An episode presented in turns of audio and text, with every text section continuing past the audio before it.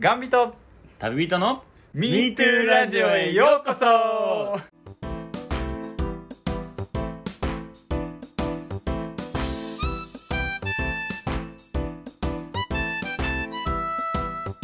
1日15日は MeToo Radio 5月15日土曜日もう僕は短パンサンダルで生活しております企業です早いね。あのーまだ私、がっつりヒートテックを着ております。どうも、サンでーす。ど うもどうも どうもどうもどうも。やっぱ2週に1回いいペースだなってちょっと思いましたねああ、そうですね。なんか、程よく、いい感じじゃな帰いかっな。てきまししたね、えはーい帰ってきまあまましあ、たねこれでやれる、ね、できるだけやっていきたいなと思いますけども。えーうんうん、はいはいはい。ここ2週間だいぶ大阪は暖かくなってきましたけどそちらはいかがでしょうかそうですね、名古屋も、まあ、やっぱりぼちぼち暖かくなってきてはいるんですが、はいまあ、なかなか、あの、私、究極の寒がりなもんでして、うん うん、なかなかヒートテックが脱げないよね。そうそうなんです坂本さんゴールデンウィークって何かしてたゴールデンウィークはね、あのー嫁の妹の結婚式がございまして、おお結婚式続きですねそうでちょっとお祝いをしてきましたけどもねうんいやいいですねなんか久々結婚式も結構久々でしたけどまあやっぱりねコロナ禍でなかなかうん、うん、やっぱいいもんですねえコロナ禍結婚式はなんかこういろいろ対策されてるのうん、まあでもやっぱりその入場の際の、まあ、検温とあとは、えーアルコール消毒ですねうんっていうのとあとはそのなんかまあ席移動する時とか、まあ、トイレ行く時とか料理取りに行く時とかは、まあ、基本的にはマスクは絶対してねとかっていうような感じでしたねだから逆にあのなんだ写真撮る時だけはいマスク取ってくださいみたいな感じだったかからえうんお酒の提供とかあったのああったあったあっただから俺もないかなと思ったんだけど、はあはあそう、意外にもね、あの、ちゃんと振る舞ってましたけど、まあ、あの、なんていうんですか、ね、よくあの、お父さんお母さんはこう、ね、各テーブルにこう、お酌をしにみたいなのがあるじゃないですか。あれはやっぱありりま、すねちょっとね、あの、禁止をさせていただきますっていう感じではあったんですけど、うん。えそれやったらどうなんのいや、知らん。退場怒られ、退場怒られる。 怒られる退場 は退場って、もう、ある意味一番のメインどこや、本当に。お父さん退場しまそうそう、新郎新婦の次にメインどこな のに。まさかの退場っていうね。そうね、あえのー会場のスタッフがこう笛持ってピリピリピリピそうリそうそう。あの、黄色と赤のカード持ってね、こうやって。そうあ1枚目 OK ね黄一色番でね OK そうそう。注意ですサッカーやないか、ほんま に。もうそしたらあ相手のお父さんお母さんもちょっと向こうちょっとやってるなってなって1 枚やってもらえるらしいぞいや、あの、そこはね、世話んのよ。 あの、競争とかしないから、そこは。あいーやめでたい席やからちょっとねいやいやいやあそのうで楽すしくなったりするでしょ、うんうんまあでもね、あの、久々に美味しい料理も食べて、すごいいい、えね、気分転換にもなりましたけども。ね。なあうあんそうかそうか、うんうん、そう、あとね、あの、なんか、すごいめでたいことラッシュでですね、へえなんと私、えー佐野のうん、弟夫婦ですね、うんうんに、第一子がまたへ誕え生しまして、えーえーなんと、本当にもうつい昨日かな、へえめっちゃえホーットと、な、なんで、そうそうそう、5月の7日ですかね、にう、んあの、おい、また新たな甥っ子が誕生しまして、はーい、もう嬉しい限りですよ。え佐野さん甥っ子姪っ子何人なのこれでで、4人ですよ。おおそう。で、しかも、姪っ子だけ、姪っ子一人に対し、甥っ子三人やから、もうあの、うんうん三年後ぐらいが多分、た、たまんないよね。 いろんな意味でもう、やべえよね、多分。うんううんうんんえやっぱでもねコロナのタイミングでそうやって出産ってなったらまあいろいろ気使うやろねいや、そうそうそう。だから結局ね、旦那というか、まあ、弟も、多分出産の立ち会いはしてないんじゃないかな。うんそうそう。で、なおかつ、あの、面会ももうほ、ほとんど行けてなくて、うんそうそう。だからそうや結構ね、やっぱ大変みたいですよ、この時期のねベイビーも生まれてすぐマスクとかつけるのかないやいやそれはない。えてかね、あかんらしいで、あの、1歳か2歳ぐらいまではマスクしたらあかんのやって。あマスクついて生まれてくるからってことちゃうっちゅうねん。なんでジャンプの付録みたいやねん開けたらカードついてくる。ちゃうっちゅうねん。そんな特典はないのよ。あかんねやその何呼吸が来るなんかできないとかうんそう、なんか、まあまあ、いろいろ、まあでも、基本的にやっぱいかんらしくて、そのなんか脳にやっぱ影響がいっちゃうんだって、酸素が薄くなっちゃっうて。んうんうんそうそうそう。だから、で、あと、なおかつ、なんか、そのコロナにもほとんど感染しない、まあ、免疫力もあるし、みたいなので、えー、そうなのおなんからしいで。だから、えーうちの甥っ子も、あのー、妹夫婦の方の甥っ子も、一番下の子はしてない。うんもうどこ行くにうも、ん。そうそうそう。だから割と人混みというか、まあ、スーパーとか行っても全然してないし、うんえ、いいのって言ったら、なんか、そういう風だからやらんでええって、って、へー妹夫婦とったな。うんそれ子供の方が強いってこといやー、わからん。なんか、ごめん、俺もちょっと、詳しくは調べてないからあれなんだけど、なんかそういうう風に言っとったから、マジかと思って思いながら。でもなんかさあの風邪とかさなんかうん、インフルエンザとかさ、なん、かあの同じものにはかからないって言うよね、ああ、なるほどね。はいはいうんはい。まあ、なんか似たものん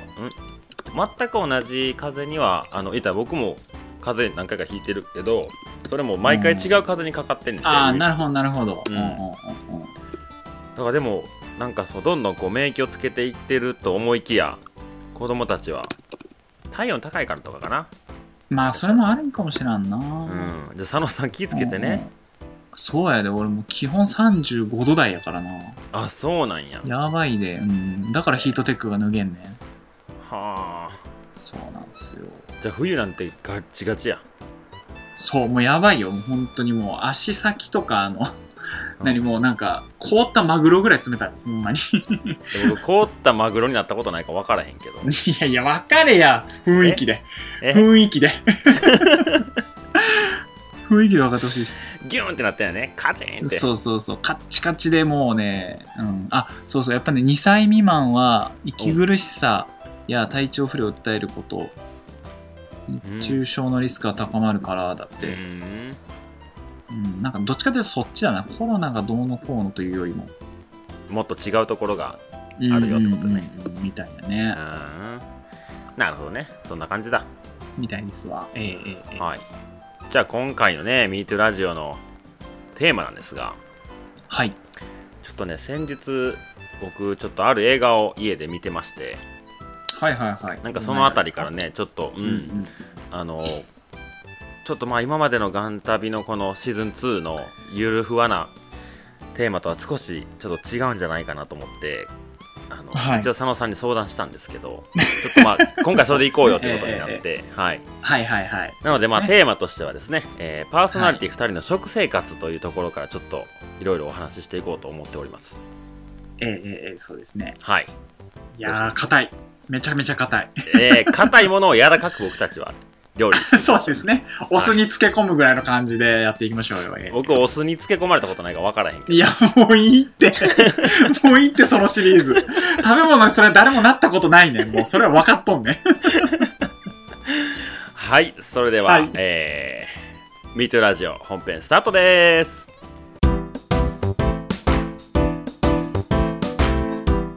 はいそれでは本編でございますはい。はい今回ねパーソナリティ2人の食生活というところでお話ししていこうと思うんですけどはい。えー、まあ佐野さんねこのラジオの中でも言ってますけど、まあ、野菜が結構メインの食事になってるよって話してますよね、そうですね。はいはういはんうんい。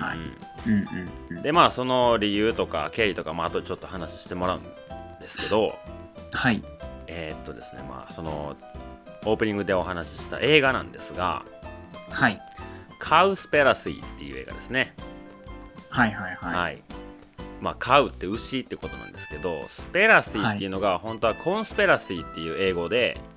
はい。えーまあなんか陰謀とかなんかそういうことあーらしいですなねるうんはでいまあ言ったらはいはい牛が抱えている陰謀みたいなタイトルなわけですようはいんなるほどね。ははい。い、でねちょっとこういろんなデータがたくさんあったんであの僕なりの解釈で一応そのはいどんな映画かっていうことをね、ご紹介したいんですけど、はい。はい、あのもしかしたら間違ってるかもしれませんが、 いやいやもうそれは個人の意見ですから、いどんどん言っていきましょうよはいまあ、2014年に公開されたアメリカの映画ですね。はいはい、で、えーっとまあえー地球の温暖化とか環境問題とかについて、まあえー描かれているドキュメンタリー映画なんですけど、はいえーっとまあ、地球の資源を破壊する、えー工場農業ですね、はいはいははいまあ、それが地球温暖化、えーにかなり影響があるんじゃないかってことをその、まあ、ドキュメンタリーの中の主人公多分本人だと思うんですけどいうんがいろいろ調べてい、えーいくとですね、えーまあ、世の中的には、えー、と二酸化炭素出しすぎてるよねとか、うんえーまあ、CO2 削減しましょうとかまあいろいろあるから、まあ、彼も彼なりにこう生活の中で移動は全部自転車にしてみたり、うんうんまあ、家の電気はすぐに消したりとかはいはいシャワーもすぐ浴びて終わりっていうもうすごい自分でできることを一つ一つやっていったらしいんですけど、はいまあ、世の中はなかなか自分一人の力じゃ変わらないなというところですね。まあそうですよねでまあなんかそういう環境団体とかなんかいろんなところのサイトを見たりとかして、まあ、自分なりに問題意識を持ち始めたんですけどはいなんか自分なりに調べていけば調べていくほど、えー世の中が言っているものよりも、えーあんまり世に出ていない、えー畜産農業のはい問題が実はかなり重要な問題なんじゃないかっていうところに行き着いたんですよ。ほうほうほうほうはい、でまあ結構アメリカが舞台なんで、まあ、アメリカの状況を描かれてるんですけどうんまああのまあ言ったら牛とかあの豚とかそういう家畜ですよね、うんまあ、そういうものがはこう排出するメタンガスが、まあ、地球の温暖化をかなりこう加速させているっていうところなんですよざっくり言うと。はうん、でもその環境団体とか、えー地球環境保護団体とかはそこをあまり大ピロゲに出していないというんでこんな自分が調べて分かる程度のことをこの人たちが知らないわけないだろうと思って、そうやなうん、なぜそれをあの出さないんですかってことを各そのね、えーオフィスとかに連絡したりメールしたりで聞くんですけど、あのねまあ、みんなこう口を濁すというかはあのそこはちょっと触れないでくれよみたいななんか返答があるように描かれてるんですね。いなるほどねうん、でまあ彼が調べていけば調べていくほどもうどう考えてもこの家畜の、えー問題がまあ言うたら肉を食べ過ぎてるっていうところに行き着いたわけですよ。うんでえーっとちょっとねはっきりした数字はね映画の中でいっぱい出てきたんであんまりちゃんと覚えてないんですけどえーっとまあ牛が、えー家畜として本来まあ何ていうんですかねあの1頭にあたりどんだけの広さで育つのがまあいいとされてるというか、まあ、その1頭あたりの何ていうのそのどう言えばいいんかなこれ難しいねうんまあ1頭あたりの、えーっと占有面積みたいなそうやねうんまあ、っていうのを今のアメリカ人が、えー食べている消費している肉の量からはい計算してこんだけ肉がいるだろうってことを逆算していけば、えー北アメリカの、えーカナダアメリカ、うんえーメキシコぐらいの土地を全部家畜の場所にしないと賄えないみたいなデータがあったりとか。はいはいはいすごい広いねうん、そう であの餌ももちろんね人間よりもたくさん食べるしはいえーっと水もねいっぱい飲むからなんかその、言うたらカリフォルニアとかって今こう山火事が多かったりとか水問題深刻なんですよほうほうほう僕も実際歩いたからもうカラッカラやしもうみんなこううん雨が降らないなって地元の人も言ったりしててへえで、まあ、山火事も起きやすくなってるの、まあ、その水だとかをまいたら家畜に飲ませてさなきゃいけないなるほどねそうで、えー僕ね去年2年前か歩いたそのロッキー山脈のコンチネンタルディバイドトレイルってとこ、んはい本当にもう荒野が多いんですよもううん植物もこう何ていうんですかね乾燥地帯のカサカサの土地があったんですけどはあは本当にどこにでも牛いるのよ放牧であへもうえこんなところにこう誰がこう目を行き届かせてこう牛の管理をしてるんかなっていうぐらいの本当にへえもうどこに行ってもいてて失ないんやそうそうそうそうでテント張る時もいたら牛の糞だらけな場所もあるわけですよはあはあだからそれを言ったら糞を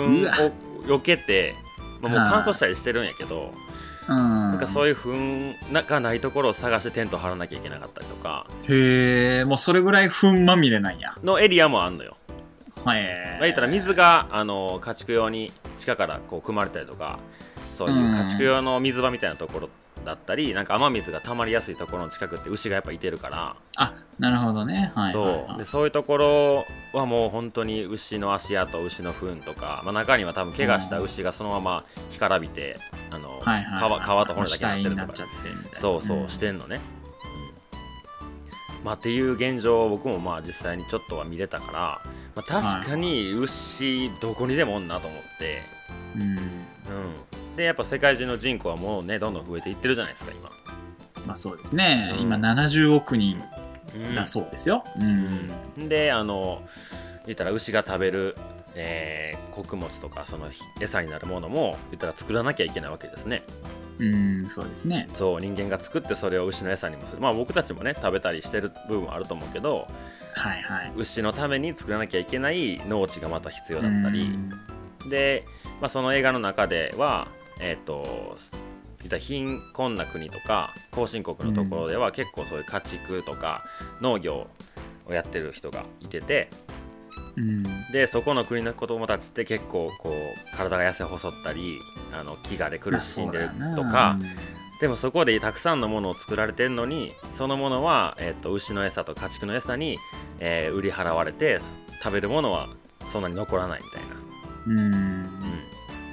でまあ、要するにかなりのコストをかけて牛1頭育ててるんだっていうところに、まあ、映画の中では行き着くんですよ。うんでまあ途中ねいろんな話があるんですけどまあはいもうざっくり最後に、あの僕なりに刺さったねあの一言があったんですけど、うん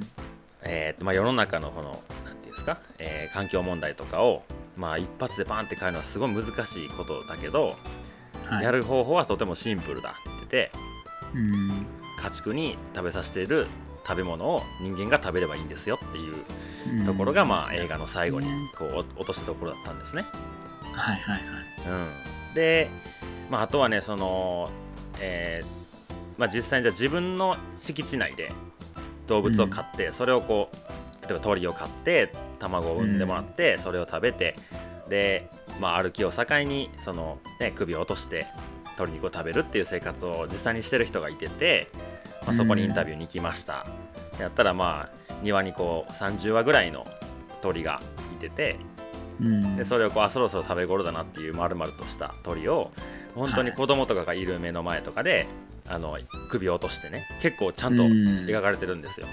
へえなるほどねでまあそれもねあの人によればそんなん子供の前ですんなよっていう人もいるかもしれないですけどうんでも食べてるものじゃないですかみんな鶏肉とか。まあ実際ね牛命をいただいそうそとうるわけやからねそうでもうそこを目をつぶるのって違うんじゃないかみたいなとこもあって多分ちゃんと描いてるんでしょうけどうんでまあそれをそのえ取材を受けたあ取材しに行った本人がこれ自分でできるかなってな動物を殺すことができるのかなっていうのとあともうちょっといろいろ考えていくと、その動物生き物にあげるための水もやっぱり確保しなきゃいけないで、その餌も他から買わなきゃいけないはいじゃあまあそもそもその餌もどこでどう作られてるのとかってなったらうん他の国の子供たちがお腹空かしいんじゃないかなとかいろいろこう考えちゃって俺にはできないっていううん話があったりとか、はあはあまあ、なんかそんなのをね昨日夜一人でね見てたんですよ、うんうん、でも今回ねちょっと話長くなりましたけどこんなテーマで、まあ、実際どんな食生活してますかとこれからちょっとこんなこと気をつけていこうかなっていうことをね2人でああだこうだ言いたいなと思うんですよ、はいはいはいうん、ちょっと佐野さんがいろいろ調べてくれたデータがございますねそうですね、うんはいでまあまずあのーまあ世界の、うんまあ、70億人さっきいるって言ったんですけど、うんうん今その、まあ、食品ロスとかいろいろねこう問題になってるじゃないですか、まあ、特に日本はねあの多いっていう風でうん問題になってる部分もあるんですけど、でえっとまあ、そういった食品ロスに関わるところでじゃあその今言った、えーまあものね、食べ物が食べれずに苦しんでる人うんうんっていうのが約その70億人中の9億人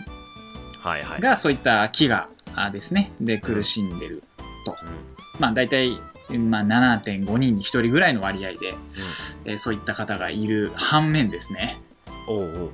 えー5人に1人がなんと肥満体型うん、とうんいうふうにも言われていますうんうんなので、えー、と大体14 4億人か14億人ぐらいですねうんの方が、まあ、肥満体型だよっていうふうにも言われていて、うんうんまあ、ちょっとその辺のバランスが悪いよねっていうようなところうんも含めて、えーまあ、そういったデータがあるっていうところとうんうんあとはその今言った日本の食品ロスっええていうのはなんと年間2700万トン、うんもう分からんねもう分からんっすわ。うん分からんわ、うんそうでそっからまあまあそれはあの企業とかああいうねあの飲食店含めの、えー年間のロス率っていうのが、まあ、2700万トンなんですけども、うん、まあ、大体その半分ぐらい、まあ、45%ぐらいの、まあ、1100万トンとかそれぐらいがうん家庭ごみですね、うんうんはいでえー出るうー出ているとうん言われていてでなおかつ、えーとまあ、例えばその物を腐らせてしまったとか、うんまあ、例えば分かりやすいのはそういうホテルとかの料理でですねこう出てて余った、まあ、バイキング形式の料理とかですね、はでそういったのでまだ食べれるのに捨てなきゃいけないうんえーっていった、まあ、可食部ですね、まあ、食べることができる部分でなんと600万トンも、えー廃棄をしていると。これは何、えっいうと、1年間のデータで話すね。そうですね1年間で日本はこれぐらい捨ててるよとうんあーっていうようなあーデータもありますね。あー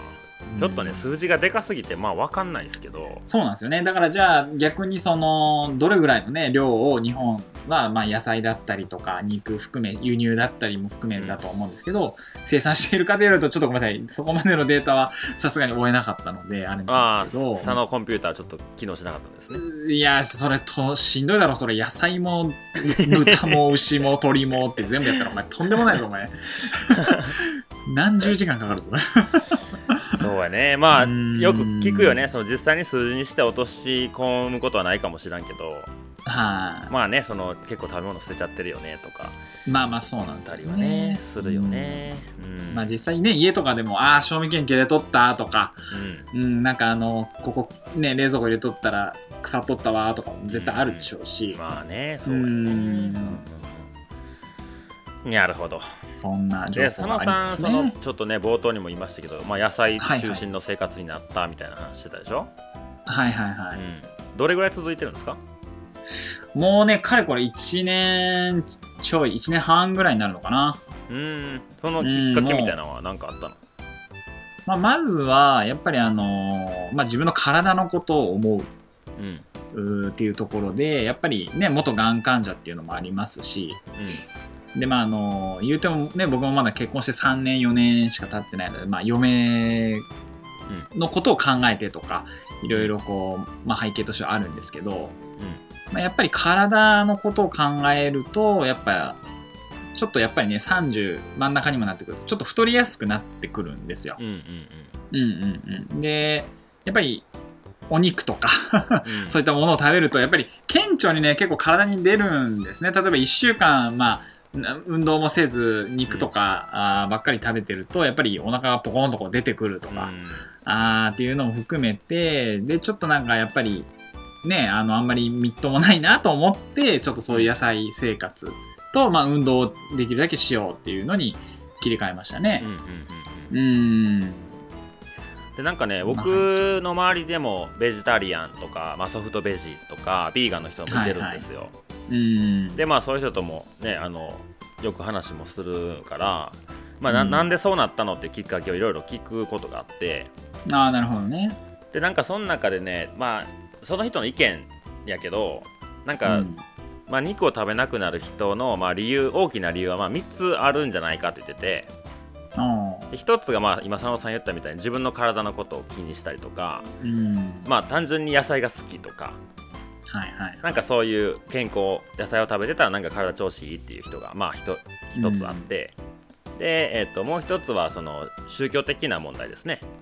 まあ、そもそも肉を食べない宗教の人もいてるし、食べてないというかねうんうんうんそうそうであとはその動物愛護の精神はいはいみたいなところから、えーうんベジタリアンになる人が、まあ、いるんじゃないかって彼は言っててうんでまあ僕は今までまあそんなにねあの意識して野菜食べようって思ってはなかったんですよほうほうほまあそういうことも知って食べるのと何も知らずに食べるのとはまあ違うわなっていうぐらいやねうまあそうやわなうんうんうんっていうぐらいの感覚やったんやけどうなんかちょとっと、まあ、このね「カウスペラシー」っていう映画は前から知ってたしなんかこういう関係、関連の記事とかなんかそういう情報はいろいろ入ってたから、まあなんか肉食べへん方がまあいいんかもなーっていうぐらいのことは思ってて、はいはいうんで、まあ、その映画を見た後に、まあ、ちょっといろいろ考えてみるとね、まあ、そもそもね僕そんなに牛肉は買って食べてないなっていうとこに気づいたわけですよ。ほうでなんかまあ家で牛肉使ってつやる料理って本当にしてないんですよね僕がなるほど、ね、ナチュラルに。はいはいはいでそれはなんでですかなんでやろうって逆に牛肉使って作る簡単な家庭料理って何肉じゃが牛とか丼牛丼作らへんなほんとな煮込むだけじゃんまあそうやけどなんか買わないねうんあとはまあ焼肉のタレでこう炒めるとかねあれ美味しいよねあー 美味しいよね言うてもってあれは美味しい。もう無敵のやつ。うん まあ、あとはステーキとか買ってきて焼くとかそんなもん、家でやらへん。んな家でやらへんなあ、ほんま。やでらへんもフライパンでビャーってやるだけやん。まあまあそうやけどねやらないね、でまあ豚肉はねなんか豚キムチとか好きやからさ、うん。はいはいはい。キムチと豚美味しい炒めねてとか、うんうんであとはなんかちょっとこう生姜焼きとかさはいはいはい。ぐらいはうまいわ売な。ってるけどなんか結構ね鶏に寄ってるなと思ったのよほう。肉コーナーに行って買うものがあなるほどね。もうもうね。まあ、お値段もリーズナブルっていのあもあそるうでしょそうしそうそもそもねうんうんでまあそう考えたらまあ今回ねその牛ってところにフォーカスするとやけど、まあ、そもそもに、うん家の中で牛肉ってあんまり食べてないなっていうところがあってうんで、まあ、外食とかね誰かと食べご飯食べたりとかした時に、まあ、出てきたものは別に食べてたけどなんかはいはい何かとこう魚とか鶏肉とかを食べてたなって思い返すとね自分なりに発見があって、へえ。じゃあ、あ別にもうすでにちょっとそこに足突っ込んでたくらいなんやったらちょっと意識してあのまあ牛肉豚肉は自分で選べる状況やったら食べなくていいかなってなったのよ。あーなるほどなるほど。まあ、もちろんじゃあ鳥はええんかって話になってくるんやけどまあねもうそうやな。それでもゼ0100ってしんどいでしょまあ、そうっすよ。う。うんん、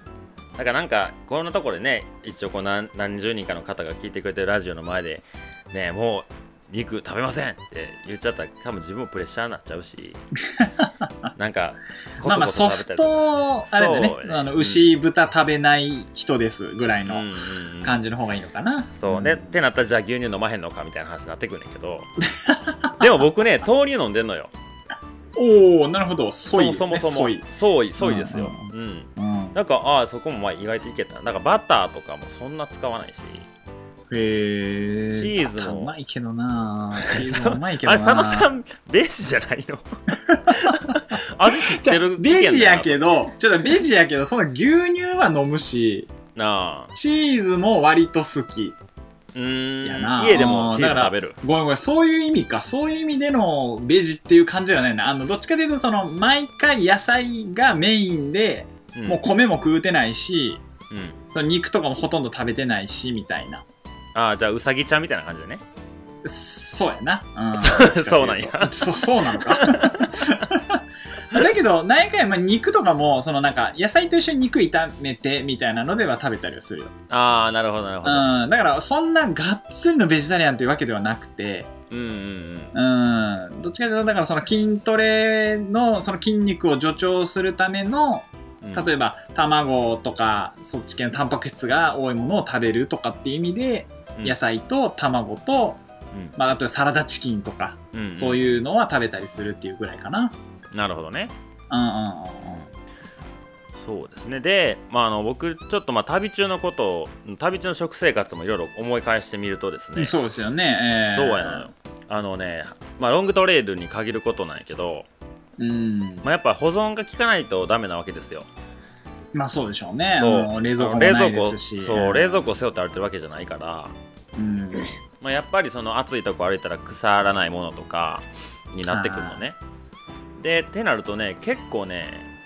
野菜ドライベジとか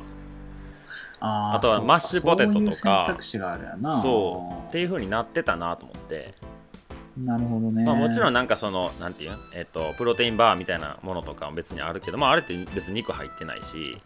まあそうやな。だから山の中で食べてた肉って思い返すとねそんなにないのよビーフジャーキーみたいなもんぐらいかなああ、なるほどね。でもい。高いからあんま買わへんかったしまあそうやろな。そうでも街降りてご飯食べたいってなってもなんかまあレストランってやっぱ高いしうんでまあ配下のねな仲間がその街にいて再会とかしたらまあちょっと飯食いに来ようとかはいでなんかやっぱバーガーだよなとか 言ってたんだ けどチーズがやべえぞみたいなさ言ってたけどそうなってくるよね。うん。うん、でも自分一人やったらなんかあのキッチンがついてる宿に行きたくてうんそこで自分でなんかあのちょっと日本食っぽい味付けにしてはいはいはい焼き飯作ったりパスタ作ったりとかなんかそういうことが多いなと思って、うん、でまあ結構意外とハイキング中はもう野菜に助けられてたなっていうのはあったんですへよね、ーうんで、えっとアメリカ3回行ったうちの一番初めにまあやっぱ肉食べなくなってるから大丈夫なんかなと思ってたのよ初めの頃、うん、そうやんな。なんか、やっぱね、そうスタミナの元みたいなのやっぱあるからね、イメージとしては。うん。でまあその時ビーガンの、えー、配下がいててうんで、野菜でいけんのみたいな話してたのね、はいはいはい、まあそうやんな。うんそう僕からしたらさはいはいはい。そうしたら「いやお前ちょっとあの勘違いしてんぞ」って言われて、うん。まあ、もちろん肉ってそのエネルギー出るしパワーも出るんやけど、消費がすごい早い食べ物なのね、ああ、そうやな。うん、だからその常温とかやったら腐りやすかったりとか早く食べなきゃいけないっていうのは体の中でも一緒でうん言ったら食べれば早く体から出したいから吸収が言ったらサクッと吸収してポンって出すみたいなうん。感じなんやってなるほどね。でも野菜ってそのなんてなかなか消化に早く終わらさないからじっくりじっくり、えー体の中に吸収していってエネルギーが持続してるみたいな話でへえ。だからそのハイキングにはまあ彼の考えやけど野菜の方がハイキングには適してると俺は思ってるみたいになってて、なるほどうね。ん、っていうまあ話を聞いたりでもともとその、まあ、人間があの菜食主義者なのかっていう話になってくるとまあいろいろ意見はあると思うんだけど、うん。まあ、昔ね狩りしてたとかさうん。であとなんか腸の長さとかもなんか肉食やったら腸が短かったり、えーはいはいはえー菜食野菜とか草とか食べる動物は腸が長いとかい。まあ、人間は体の割にはそのちょうど空いたぐらいをとの長さの腸を持ってるから、まあ、どっちでも食べれますよみたいな体の仕組みらしいんだけど、間。へうえ。んまあ、もちろんね肉だけ食べて生きていく人もいてるし、ね、その野菜が本当に体を受け付けない人もいてるから本当個人それぞれ違うとは思う難けしいどよね、うんなんかね一説にはそのまあ日本人のそのがんが増えた理由は、うんやっぱり食の欧米化っていう意見は結構聞くんすよ。うんうんうんうん、ってなるとやっぱりそのねもともとはそういう農耕民族だった日本人が、まあ、野菜とか魚を中心だったのがやっぱり肉とかそういったものが入ってきて、うんそれでやっぱ病気になりやすくなったんじゃないかっていうのも言われてるねまあ実際太る理由とかでもさやっぱりお肉食べるととかって上がったりするぐらいだから、うんまあやっぱカロリーは高かったりするしう、んうーん、なんかその辺はどうなんだろうなと思う時はあるね、やっぱうねん、。そうやねうん。でねその映画の中でねあのまあなんていうの人間がまあそういうね言ったら畜産業を広げていったわけやんかはいはいはでなんかこれじゃいかんっていうまあその映画見てたら思っちゃうんやけどい。うん。ちょっと僕ねみんながちょっと視点を変えてみたんですよと、おお。牛目線で考えたらかなり勢力拡大してるやんと思って ほなんかそのまあ言っう。たあ、ら人間がってこと違う違う牛が人間を利用しては牛の生命体増やしていけてるわけやんか殺されてるけどさあ、まあまあそうやんな。あー繁殖させて。そうそう牛一人勝ちやんって思って見てもうた一瞬そんなんに対しても鳥も豚もそうやで。えだからそうやそのななんかえーなんかまあそうやねえっと穀物とかさお米とか、えっと麦とかさああいうのってなんか、なんかの本で読んだんやけどすごい野生の中で生きていくのがすごい難しい弱い植物なんやってうん、へえ。でも、その人間とかえっ、とその食べてくれる人たち動物たちとかあーにのおかげ守られでてみたいそうな大事にされ、て、言ったらなんていうの1個の根から何百何千の次の種が出ていくからなんかそれでこううん守られて、なんかこう麦とか、えーお米とかがまあ言ったらその生活の中での生態系でもまあ言ったらかなりなんていううまい成功例こうん向こう目線からしたら人間を利用しはいはていはいはい自分の命を多くしたみたいなうん寄生獣みたいな感じやねそうっていう目線で考えたら、まあ、牛のその牛それぞれのアイデンティティはもうどうちょっと置いといて、はいはいはもうい。数だけ言えば牛が本当になんか、そうやんなそうもしなんかさいなめちゃめちゃいる牛の上にさ牛の神様みたいな人がいたらさ人 じゃない牛やな牛神ね、牛牛神神。そう牛神がいたら なんかもう駒のようにさもう人間に食べられてる様を見ながらどんどん人間勝手に作って作ってはいはい、はい。牛心からしたらよしよしこの調子だみたいななってるやんってなって、でもそんなん言ったらあれやろ、その今言った地球のさ、環境問題に牛のうんね、あのー糞から出るとか、牛が育つ環境で出るのが環境問題になっててってなったら、うん牛神は もう、その人間をやがて滅ぼすためのうん とか、ななんかこう SF 的なえやつを牛考心えられちゃう。えじゃあそのうちゴジラ VS 牛心とか出てくるうん。キングコングじゃなく て、そう牛心カウゴッドみた いな。なるほどね。買うこと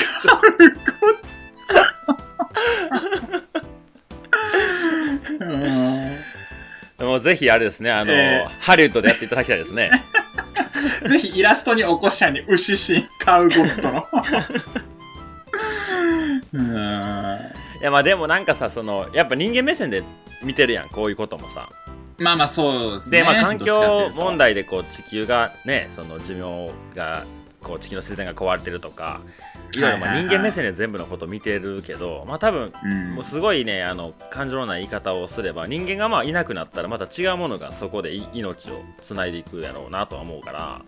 うん。なんか今その今までの、えー、と過去に類を見ないような地球の温暖化がこう気温上昇がありますよとかっていうのももちろんはい人間目僕も人間としてね生きてるしやっぱ人間目線でねいろいろ活動してるからなんかそれをなんとかしたいなと思うけどでも気温が上がったことによって、こう市民権を得る生き物がいたりとかするんやろうなってちょっまあとそうやろ思うっなたり、うんっていうことはねちょっと牛心から学びま したね。カウガーズからテーマ買うことで。 なるほど。いやーよくこんなシビアな話を最後カウゴッドでまとめれたよいやー、すごいな。もうこれが MeToo の良さっちゃう、これもう本当に。でちょっとねあのこんな感じで終わはいりはいはいっていうのはあれなんでちょっと最後にねちょっと僕があのお伝えしたいことをサクッとお話ししてエンディ はンいグ。に行きたいと思うんですけど、おおなるほど。はい、まだあるんですね。はいはい、はい。まあだというか。か、まあ、今思いついたこと言うねんけど、あー、いっちゃいましょう、もう最後にね。うんえまあ、もうねあの肉食べる食べないとかあの、はい乳製品を、 ね、食べる食べないとかもうそんなのは別にね、あの強要することでもないと思うんです よ。なんで笑ってんのーいやいや、ごめん、なんかいつもの感じやなと 思って。もうな、なんでもないよ、なんでもないよ。いいよ、言ってごらん。言ってご らんよ、もう。もういだ、あれで終わんのかなっていういう、あの、予感がよぎっただけだから言ってごらんよ。うんいやいや全然普通に終わるよ。おー、いいよ。うん。いやそうだからまあちょっとね映画見て見てからなんかちょっと思うことがあったら、なんか自分でできることなんかあるんかなって思える気がしてて、おー。はい。でそのカウスペラシーって映画のなんかえっとまあ監修とかその辺の監督に入ったのがレオナルド・デカプリオがちょっと入ってるんですよ。うん。うん。えーでねそのデカプリオが、えー、と主演になった映画も今ね Amazon とかで見れるのかな「地球が壊れる前に」っていう映画がね2016年に公開されてておお。今ちょっとね Amazon プライムでは見れないんですけどはあるんですよでこれねあの一回 YouTube であ10日間ぐらいやったかな10日間限定で無料配信したのねい。うん。でその10日後にはもう YouTube が消されて、まあ、消したのか消されたのか分からんねんけどはいはいは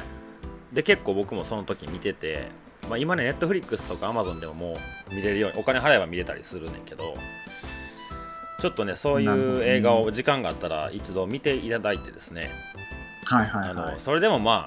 俺は私はまあこのままでいいやっていう人ももちろんそれでいいと思うんですけど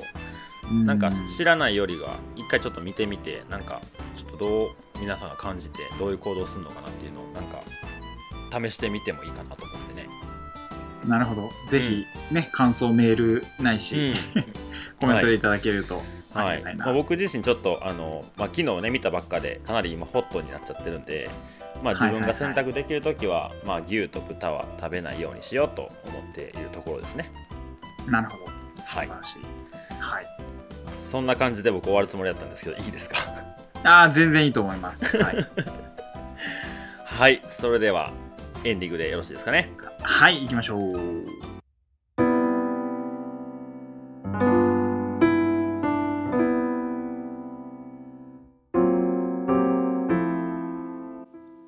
それではエンディングのお時間となりましたはい。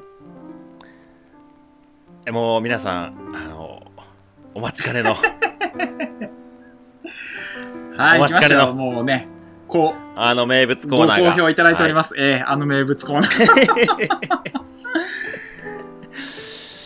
はいそれではタイトルコールいいですかね、もう佐野さん準備はできてあまあ、すいかいですよ。もういつでも行けますよ。もう、うんえーえはい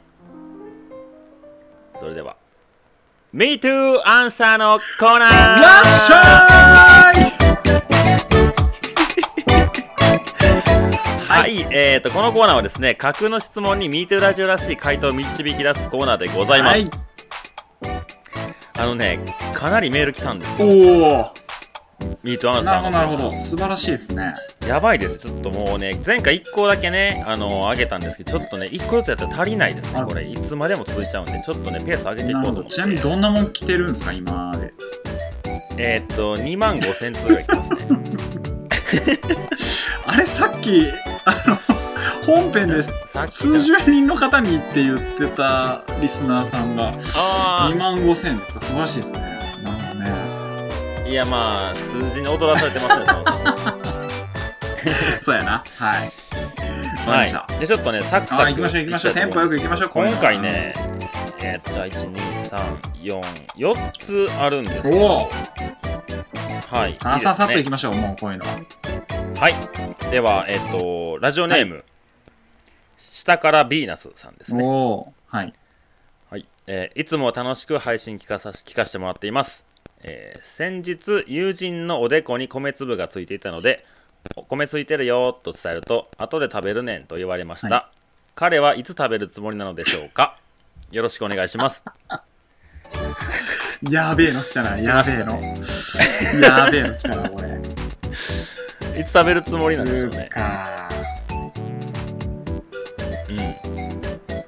そうやな。これ結構関西人が言うギャグそうですやねなこれね、そうやなうん、僕の統計ではねすぐ食べますね 統計では。なるほどね。しかも、僕の統計ではすぐしかも、デコやからね。割とつかないであろうデコやか らね。なるほどね。うん、なんか食べ食べたいタイミングは相手に委ねるみたいな感じかなそのついてるよって言われた時が食べ頃みたいなわざとつけてる感というか。うん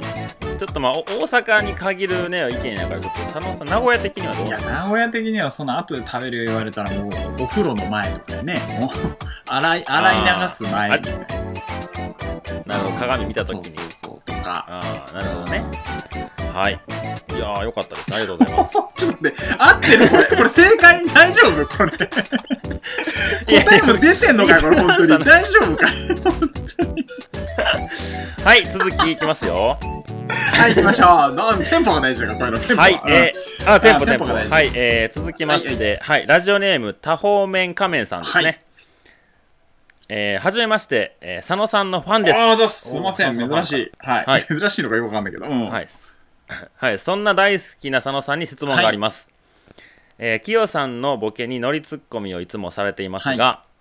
まるまるっておい、こら以外のレパートリーはお持ちです かもしお持ちなら聞いてみたいです。と。よろしくお願いし ます。ないです。ないです。私、この日本軸でやらさせていただいてますんで。えーこれをね、いかにね、あのーツッコミを鋭利鋭角な角度でいくかっていうことに、僕は全力を尽くしてるんで、もうこれ以上、あの、技はないの。あの、善一さんと一緒です、善一さんと。あの、必殺技1個しかないよ、みたいなね。ああ、雷の呼吸。まあ、まあ言うたらあれやんねよ,、うん、よくさアニメとかでさ、なんかいろいろこう攻撃した後に最後に出す必殺技あそるうそうそうそう。僕あれいつも思うのよ、初めから使ったやろうなと思って、そうやな。最終奥義みたいな。はいはいはい。うん、そうでしかもさ結構こう追い込まれた時に使うそやうんやな。うん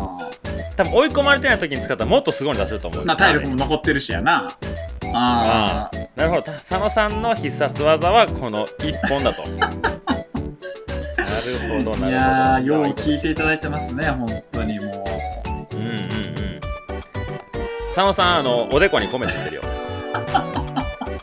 じゃあ今食べとこかな。まあ、こうなるよ ね。はい、ということで、笑いでなんとかごまかそうといや、違うしている、どうもさ違ん。う違う違う、手、ええ手おい、え手おえい、コラをやってほしかったんよ。えいや、だからそこはあえて、鋭角なあえ必殺技出しててそほこしかをった使わないっていうね、こういうテクニックもちょっと見せていかないかなっていうところですね。えーいやいや、さっき一本って言ったのに。はい、まああの、今言われたんで、ちょっと今後ね、必殺技増やしていけるように頑張っていきたいなと思います。はい。はい。あ、佐野さん、あの、耳に米粒ですそうやな、 耳にこうついてるのを今立って、おいはい、ということでね、 あの、切れ味もうちょっと研いでおきまはす。い、ありがとうございましあた。りがとうございますはい、続きいきましょう。はい、はい、はい。えーっと、3つ目ですね。早く行かないと時間がね。はい。えー、次いきますはいどうよ。えーちょっとね、難解なんですけど、はい。えーっと、太平洋のアブラゼミさんからはですね。い。はい。はい。はい、えーマリオとルイージが兄弟なのは以前から知っていたのですが、えーマリオとルイージの名字は何ですか、えーマリオブラザーズと言われているのでマリオマリオなのかマリオルイージなのでしょうかあともし知っていればヨッシーの名字も教えてくださいとのことですねこれは簡単です。えあー、私答え知ってます、これ、実は。えー、何ですかあの、ま、え言っちゃっていいですか、これ。こあ皆さどうぞもちろんびっくりしますからトムです、トム。えトムマリオ。そうなのそう。と、トム・ルイーえジ。じゃあなんでえー、じゃあなんでトムブラザーズじゃないのえっ、と、マリオ・トムですね。えじゃあマリオルイージマえマリオ、えっ、と、そうか、マリー、え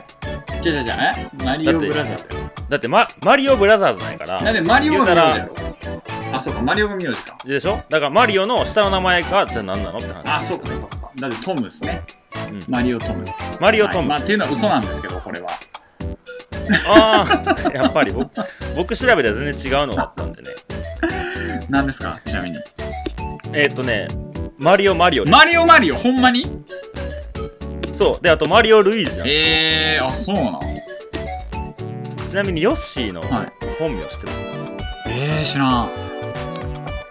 知らんなりにえください。ー、よっしー。えー、なんやろ、あれ、怪獣やんな、あれな。ティラノ・ヨッシー。あー、違うんですよ。緑のヨッシー。えーっとね、いや、正式名称はですね、ヨシザウルス・ムンチャクッパス。絶対わからんやつやんもうそれ何やんザウルスってちょそれずるいわそれははい、ありがとうございました。はい、お次です ね。えーっと、えーミス・キャットフードさんからですね。はえー先日、大学の入学式があったのですが、家族総出で参加しました。えー他の学生は母親だけ、多くても両親が参加している程度だったのに、えー私の家族は、えー祖父、祖母、両親、弟、妹、犬2匹、本当に恥ずかしいそ入学式となりました。えー卒業式や今後イベントなどで家族でみんなで来る可能性があるので、えー対処法を教えてくださいと。言っておりますうんねあーねまあ、じいちゃんばあちゃん来てもってるあたりがちょっとまあねそうやなあと犬連れてきが大学に犬連れてきたらちょっとね犬はきついな多分ねこれあの女性ですよはいはいね、はいうんやっぱ女性の大学生18歳ぐらいですか、はいはいはいちょっとさやっぱこっぱずかしいねこう年齢ですよねそうそうそうそうちょっと対処法を教えてくださいと思ったんですけど、佐野さんいやもうこれは簡単ですよもうもうあの別の日を教えるうわでーもうた白日 えってことは別の日に家族みんなで来そるうってそこうとそだうよ来てちょっと恨まれて終わりっていいじゃないですかもうそんな恥ずかしい思えいでもですその時の方がはずいやいやその時の方が恥ずかしくないいやいやいやいやあいつんとこの家族なんかいや絶対 大学やろ授業大中学にやったらもう誰があ来てもわからんやんかそんなんあああ嘘をつくーとどういでうすねか、ええ嘘も方嘘も便です方便かですね時には嘘も必いやー僕はちょっと違うな要なんきよちゃんはいやもうねまあ彼女ね今多分年頃なんで、ちょっと恥ずかしく思うこともあると思うんですけど、そんな家族いないですよ娘のあ入ー学式なるほどにみんなで行こう、はいはいはいそのね思い出を作ってくださいこのまま行きましょ うはいもう犬も連れてね、はいみんなで参加して、でそのうちそこの時はやっぱクレイジーな家族だって言われるけど、はいはいはこいうなるほどねそれも後30歳々40歳になってくいいる思とい出になるよとそうそうそうそうそう、そうそうそうはいもう全然今だけです苦しいのは耐えましょう はいはい、えー、4つ紹介あちょうど今ねあもう1つ来たんでちょっと紹介しましょうこれね はいもう1個来まはいした、どうぞえー、っとちょっと行きましょうあいいですかえー、っとはい、えー先日現金の入った給料袋を拾ってしまいました、はいえー警察に届け、えー後日警察から落とし主が、えー取りに来られたという、えー報告が届きましたと、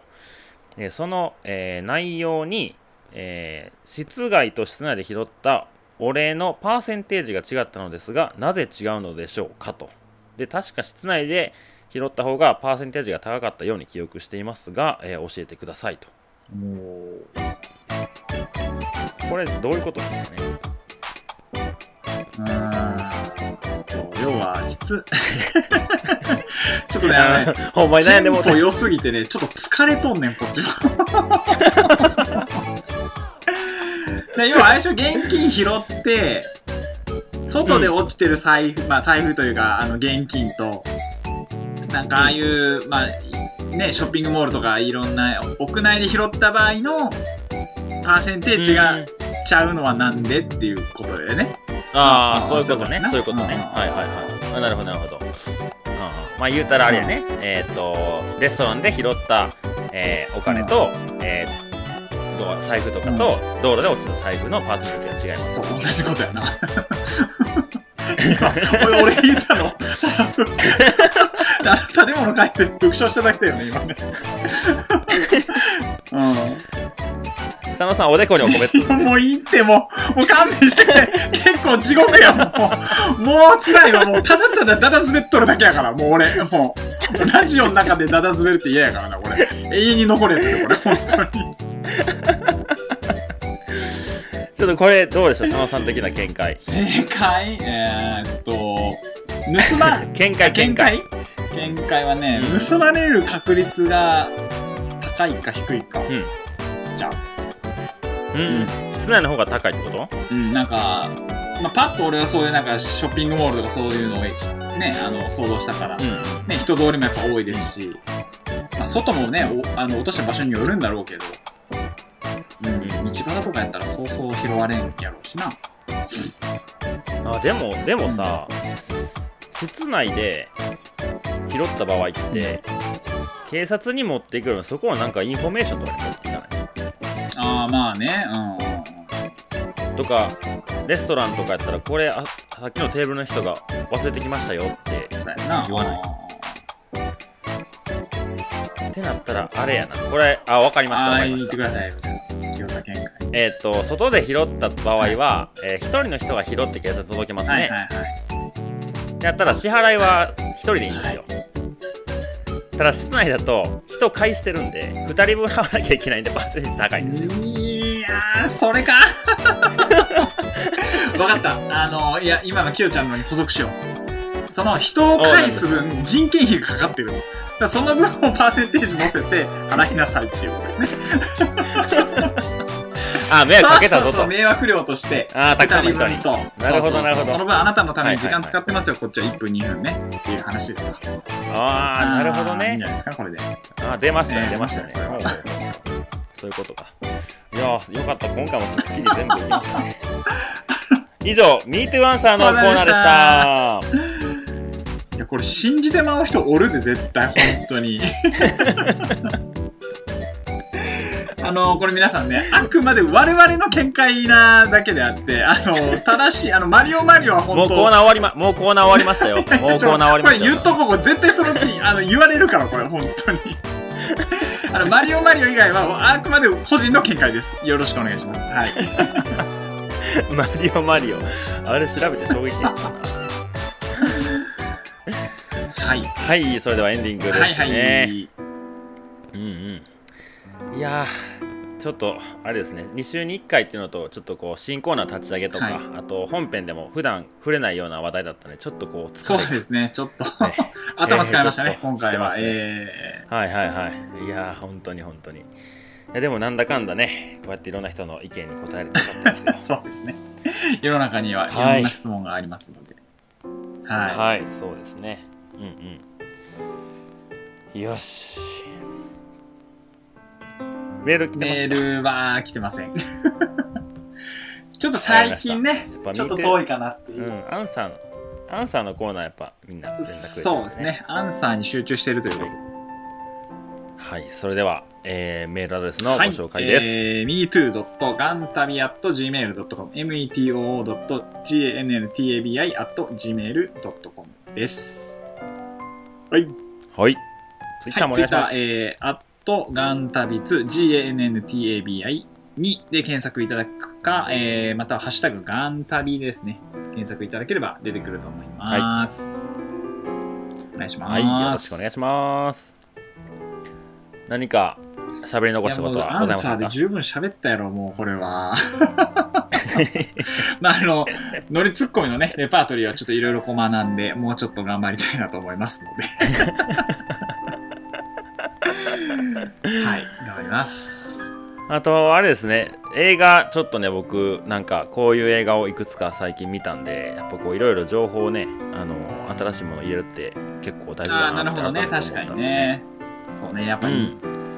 なんか最近ね、ほ本を読む機会がちょっと減ってるんだよああ、なるほど。まあ、ぶっちゃけ、なんか映画とかの方が手っ取り早く情報入ってくるしね、その2時間とかねう、ん見ちゃえば。うんう。んうんそうあとなんかやっぱポッドキャストとかボイシーとか音声配信にちょっと最近情報をいただいてることあーがなるほ多いどかなうんなんか家でもあの朝まあ一応ニュースみたいなあのうん聞いたりなんかいつも僕が聞いてるラジオ番組聞いたりとか、で移動もね自転車とかが多いからなんか耳暇してるしなんかそれで聞いたりしてるから本をこう読むっていうタイミングがあんまりなくてねあーなるうんほどね。そっかうんうん、なので結構そういうところが多いんかなとは思うけど、まあ、いろんな情報の取り方があるなとは思いますね。まあ我々も情報を発信していく側の立場なんで、頑張ってやっていきましょう。そうです。ね。はい、はい。精進していきましょう。はい、それでは次回、はいまた6月ですね。。はい、まあおそらく1日も上げるそう気はしてますけまあ頑張どっ、ていきましょう。 6月のはい1回か2回はい、はい上げていきますんで、また6月にお会いしましさよょう。ならさよなら。